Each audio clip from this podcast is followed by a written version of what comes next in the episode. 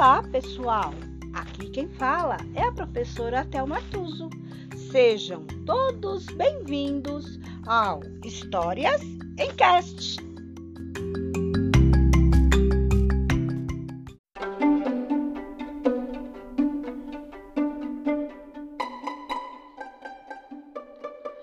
História de hoje: Os Sete Sapatos da Princesa. Autora Sônia Junqueira, ilustrações Roberto Caldas. Contam que antigamente, no tempo em que a galinha fritava ovos, vivia num reino encantado uma princesa muito bonita. Um grande mistério cercava essa princesa. Era pálida e triste e passava os dias jururu, vagando pelo castelo e queixando-se do cansaço à noite. Recolhia-se cedo e no dia seguinte já reclamava de cansaço no café da manhã. O mais misterioso de tudo, no entanto, era que todas as noites, sem faltar uma, a princesa gastava sete pares de sapatos. O sapateiro do palácio não dava conta de atender a princesa e todo o resto da corte. Por isso, tinha contratado um ajudante que todas as noites entregava à criança da a criada da moça sete pares de sapatos novinhos. No dia seguinte, os sapatos tinham desaparecido, sem que a princesa desse explicação para o fato. Isso já vinha acontecendo havia muito tempo e toda a corte se empenhava, sem sucesso, em decifrar o mistério. O rei, aflito, tentou de tudo. Por fim, desesperado, resolveu prometer a mão da princesa em casamento a quem descobrisse o que se passava. Se, no entanto, o candidato fracassasse, seria degolado sem dó nem piedade. Muitos tentaram, e foi nessa época que o Papa Defuntos do reino ficou rico. A situação continuava sem saída quando chegou à região um rapaz muito bonito e aventureiro chamado Henrique. Andava correndo o mundo a cata de emoções e experiências e quando ouviu falar desse misterioso caso, esfregou as mãos. Oba! Está para mim! Foi logo se apresentar ao rei. Você sabe que, se fracassar, será degolado? Sim, majestade. E mesmo assim, quer se arriscar? Quero, majestade. Estou pronto para decifrar o mistério que todos aflige. Henrique, além de corajoso, tinha boa dose de autoconfiança. Era inteligente, esperto, atento, não se deixava enganar com facilidade e, acima de tudo, gostava de desafios. Melhor candidato não havia. Fez apenas uma exigência: que fosse posto para dormir num aposento que continuasse com o da princesa. Tudo resolvido. Henrique se preparou para passar a noite em claro, vigiando a moça. Esta, no entanto, ficou sabendo da princesa do rapaz no quarto ao lado e ordenou à criada que levasse para o hóspede um chá de dormideira. Desconfiado, Henrique fingiu beber o chá, mas jogou fora e depois deitou-se e logo, logo começou a roncar alto.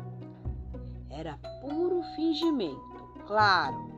Ele estava, na verdade, de olho grudado numa fresta da parede que dividia os dois quartos e esperando. Durante muito tempo, nada aconteceu.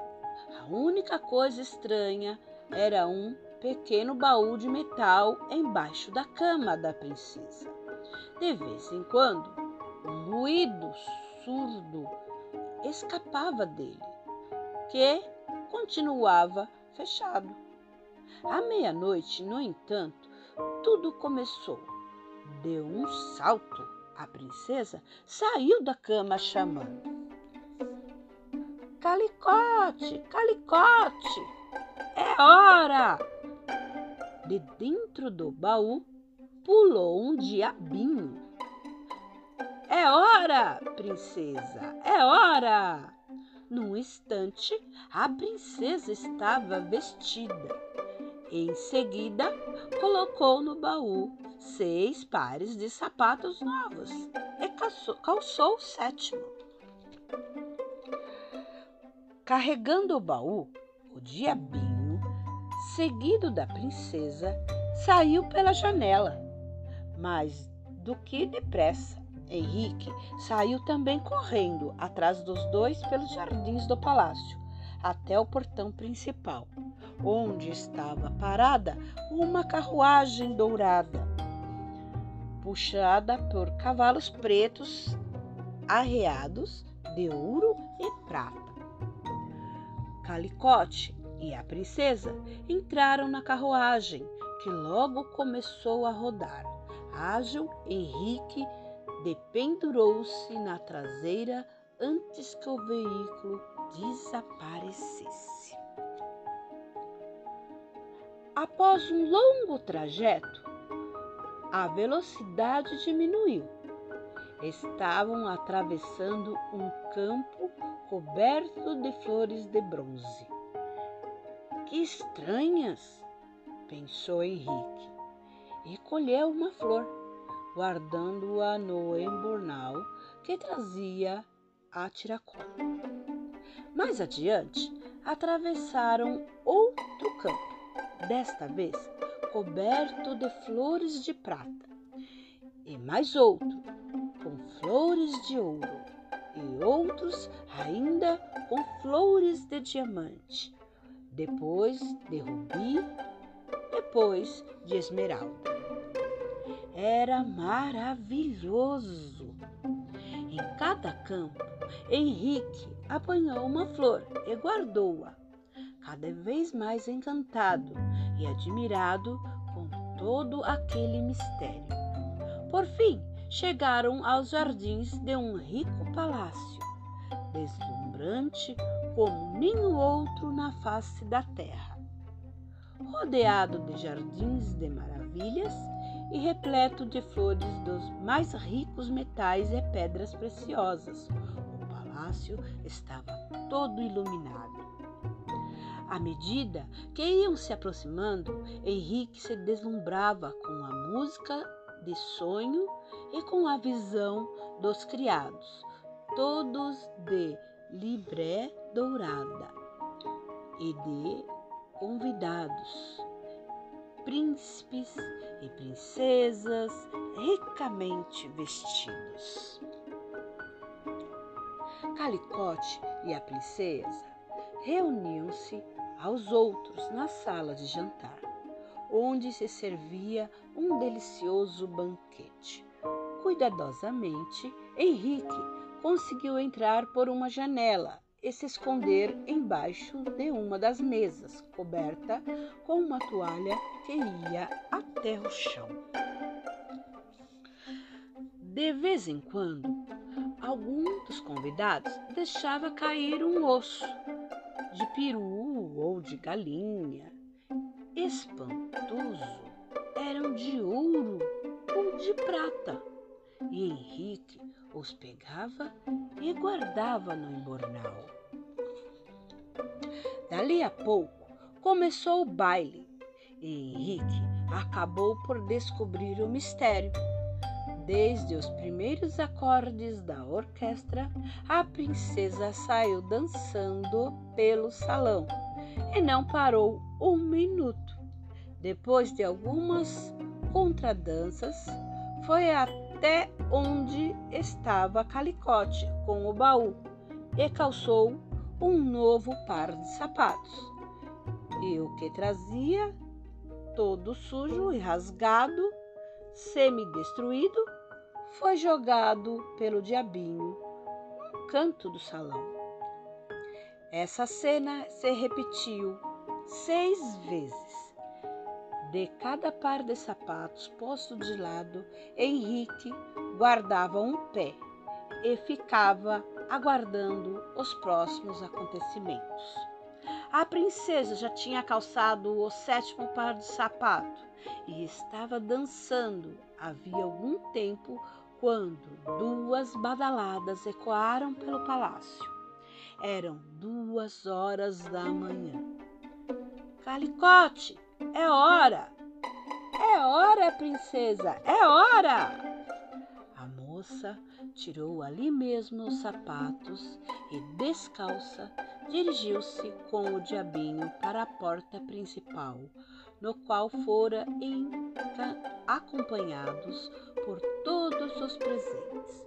Rapidamente, Henrique pegou o sétimo pé de sapato e o seguiu correndo, o embornal bem surtido. Sem ser notado, pulou para a traseira da carruagem, certo de que logo estariam voltando para casa. E assim foi. A carruagem disparou e os três da e as três da madrugada estavam todos em seus aposentos. O carro desaparecera assim que chegaram e Calicote sumiu dentro do baúzinho que foi escondido embaixo da cama da princesa. No dia seguinte, tão logo saiu do quarto, Henrique foi levado à presença do rei, que estava aflito para conhecer a solução do enigma. Saiba, Vossa Majestade, que já tenho a solução do mistério, e ela vos será apresentada hoje à noite, durante um banquete a que deverão estar presente o bispo do reino e a princesa vossa filha. O rei quis se irritar, mas controlou-se. Devia ter paciência, até porque estava curioso para conhecer a verdade. À noite estavam presentes ao banquete os fidalgos mais importantes da corte, o bispo, e a princesa, além, naturalmente, de Henrique, que ocupava o lugar de honra à direita do rei. O jantar correu tranquilo até a hora da sobremesa, quando Henrique, depois de ter cochichado algo no ouvido do rei, levantou-se e fez um brinde à princesa, dizendo que gostaria de oferecer-lhe ricos e misteriosos presentes. E começou uma flor de bronze e a princesa regalou os olhos. Outra de prata e a princesa empalideceu. Uma de ouro e a princesa prendeu a respiração. Outra de diamante e de rubi e de esmeralda. A visão das flores enfileiradas sobre a toalha. Os convidados não se cansavam de soltar rãs e os maravilhados. A princesa, no entanto, tremia e respirava com dificuldade, branca, o olhar aterrorizado. Vossa Alteza, continuou Henrique, dirigindo-se à moça, Aceita um osso de peru de ouro ou um de galinha de prata? A princesa, agarrada à mesa, ameaçou desmaiar. Vossa Alteza, aceita antes estes sete pés de sapato? Henrique colocou sobre a mesa os sete sapatos da princesa rotos e esfarrapados. A princesa desmaiou. Enquanto o rei e os convidados socorriam a moça, o rapaz correu até o quarto dela e pegou o baúzinho onde se escondia Calicote.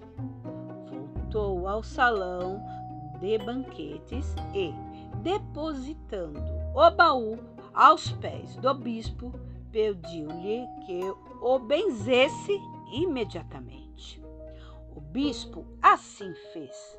Na mesma hora, ouviu-se um estouro e um forte cheiro de enxofre tomou conta do salão.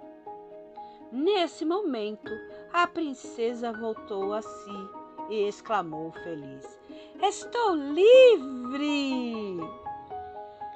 Após alguns segundos de confusão em que todos falavam ao mesmo tempo, ela contou no dia em que completara 12 anos, uma fada invejosa a havia enfeitiçado por causa da sua beleza, encanto e simpatia estava condenada para sempre a passar as noites dançando naquele estranho palácio.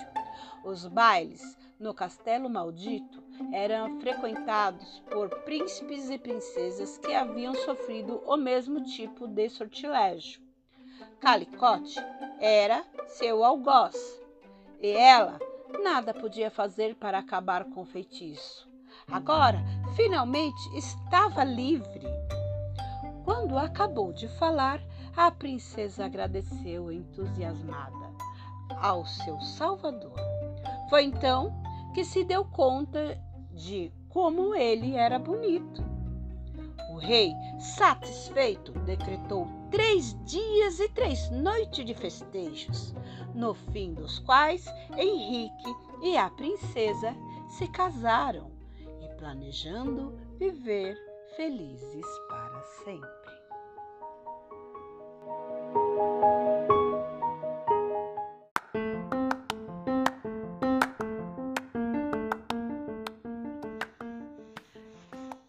E por hoje é só. Entrou por uma porta e saiu pela outra. Quem quiser, que conte outra.